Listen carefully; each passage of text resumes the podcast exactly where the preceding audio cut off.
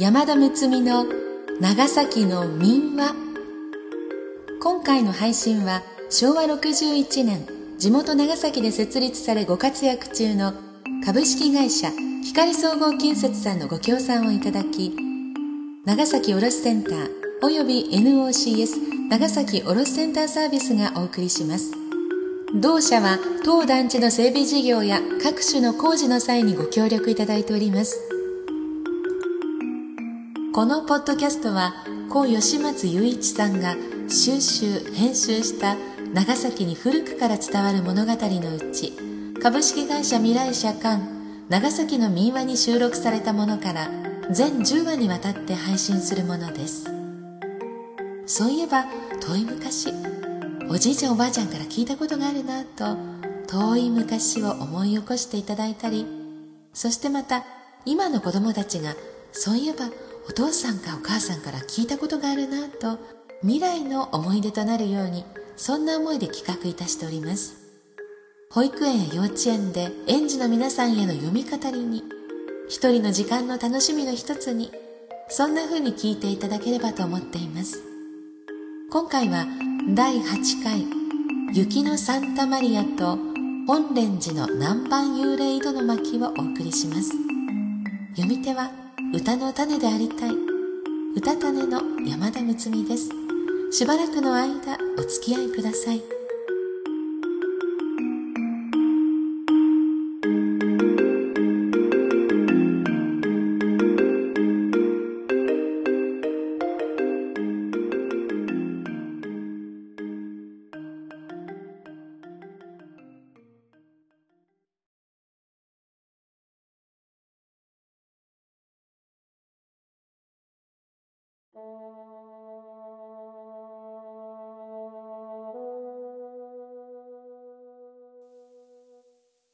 雪のサンタマリア。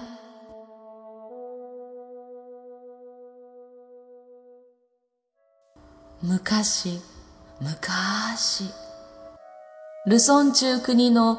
貧乏な大工の子でマリアちゅう娘のおったげなたい。孫マリアは細か時から本当に利口か娘でな。どうしたら人々の魂ば救うコツのできゅうか？といつも考えとった十倍。ある時天の神様のお告げば聞いてから注文な。あたしゃ嫁にも行かず一生ビル線で逃走ちゅうて頑張立てたとげな。ところが、ある日のこと、マリアの美しか姿がルソンの王様の目に留まっての。ぜひとも俺が妃になってくれんか。と、所望されたとたい。ばってん、私は、大願ば立てた身じゃけん。せっかくですが、嫁に会いかれません。ちゅうて、きっぱり断った上に不思議ばー見せたげな。マリアが天に向こうて静かに祈ると、不思議じゃなかな。もう暑か6月というのに、天から雪のちらちら降り出しての。見とる間に五尺も積もってしもたちゅうばい。これには王様をはじめ、家来殿大殿そばにおった人たちはみんな、な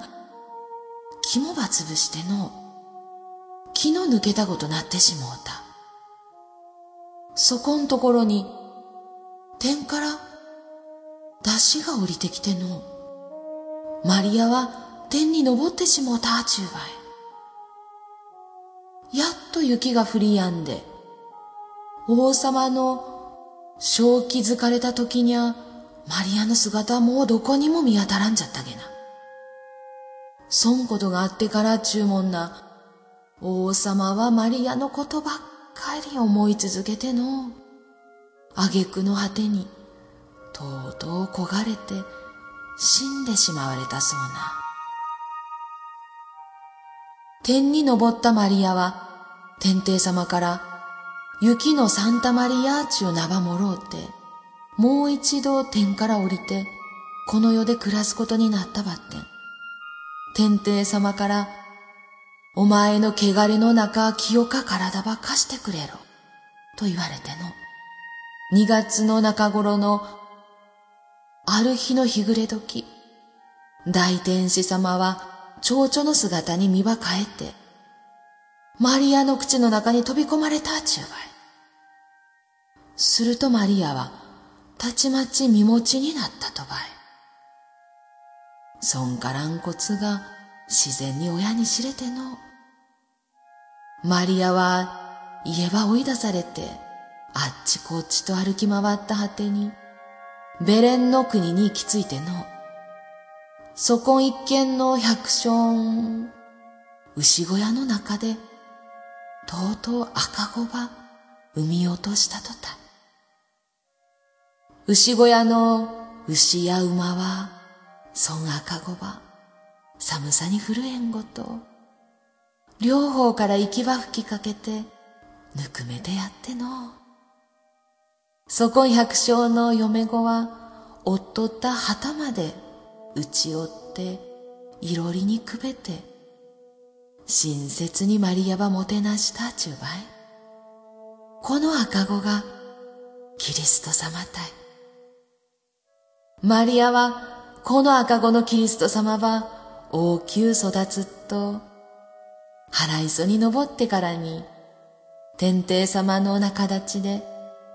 マリアに焦がれ死になったルソンの王様と、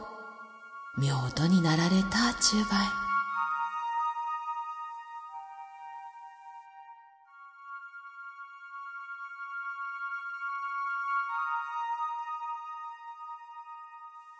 本蓮寺の南蛮幽霊井戸。慶長の頃長崎は我が国第一のキリシタンの町でありました。人口5万人のほとんどがキリスト教の信者でした。したがって今の県庁のところにあったサンタマリア寺勝山小学校のところにあったサンドミンゴ寺など11の天主教の寺々は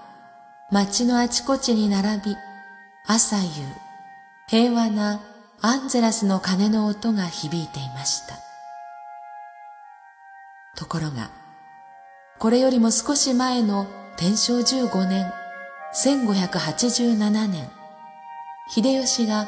その頃我が国に来ていたイスパニアやポルトガルから来ていた南蛮人が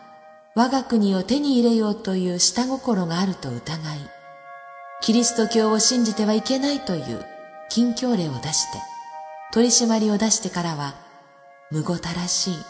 殉教の町と変わったのであります。前にも述べたキリスト教の寺々は、毎日役人の手によって取り壊され、焼かれていきました。町の人々はそれを天下と呼びました。長崎の駅の前にある本蓮寺のところにあったサンジュアン・パプチスタ寺もその一つでした。この寺は大層大きくて孤児院も設けてありました。寺に火をつけて壊すとき、庭の真ん中にあった井戸に神父さんやたくさんの信者たちを投げ込みました。また自分で飛び込んだ人々もありました。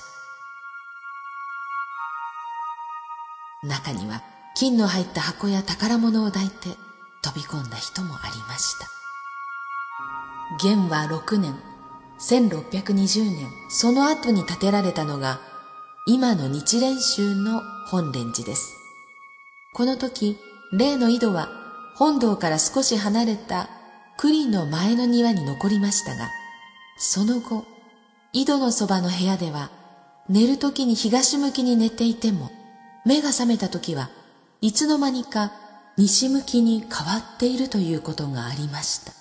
また、夜中になると、人々のざわめき声や、泣き叫ぶ声が聞こえたりして、この部屋は寝返りの間と呼ばれて評判になりました。この寝返りの間の評判を聞いて、ある夜、日清という気の強いお坊さんが担当を懐に忍ばせて、この部屋に寝ていました。部屋の入り口には杉戸があって、これには一人の老人の絵が描いてあり、この絵を描いた人は、我が国で初めての西洋画を描いた山田上門で、南蛮杉戸と呼ばれていました。夜中頃になると、人の足音がするので、目を覚まして起き上がると、例の杉戸に書かれている老人が抜け出して、こちらに歩いてくるのです。その目は異様に光っているので、えいと飛びかかり、担当でその目をくり抜きました。老人もぴたりと足を止めましたが、日進坊も翌日から夜になるとうなされ同士で、五六日後には死んでしまいました。南蛮杉との目をくり抜かれた老人の絵は、この寺の名物になっていましたが、惜しいことに昭和20年の原爆の時、寺のところまで火が燃えてきて焼けてしまいました。井戸は今も残っていて、上に蓋がかぶせてあり、周囲はいっぱいに水をたたえた立派な池で、お庭の中心になり、立て札も立っています。本蓮寺の和尚様は、毎朝この井戸に向かってお題目を唱えていられるそうです。